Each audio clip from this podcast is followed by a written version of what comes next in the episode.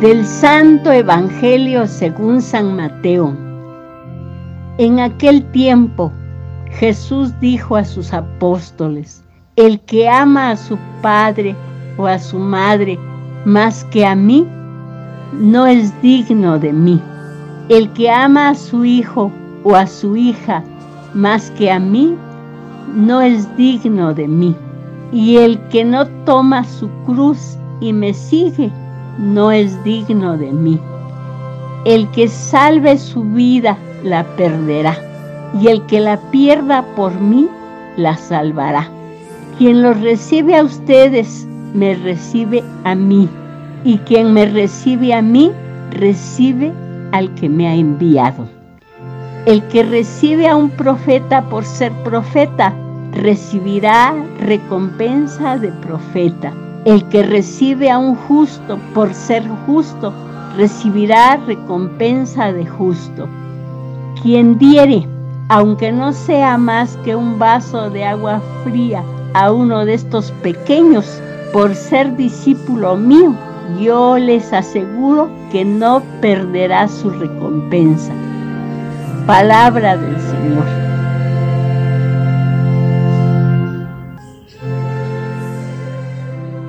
Somos discípulos de Cristo. Por eso hemos de estar atentos a su palabra, para ir tras sus huellas, haciendo en todo su voluntad con gran amor, conforme al ejemplo que Él nos dio en su fidelidad a la voluntad del Padre. El seguimiento de Cristo no nos despersonaliza, ni nos deshumaniza, somos nosotros los que, de un modo consciente, decidimos seguir a Cristo hasta alcanzar junto con Él la gloria del Padre. Por eso el verdadero hombre de fe no puede poner su seguridad en los bienes temporales, ni en aquello que da seguridad conforme a los criterios de este mundo. Nuestros padres, esposa, esposo, hijos, hermanos e incluso uno mismo.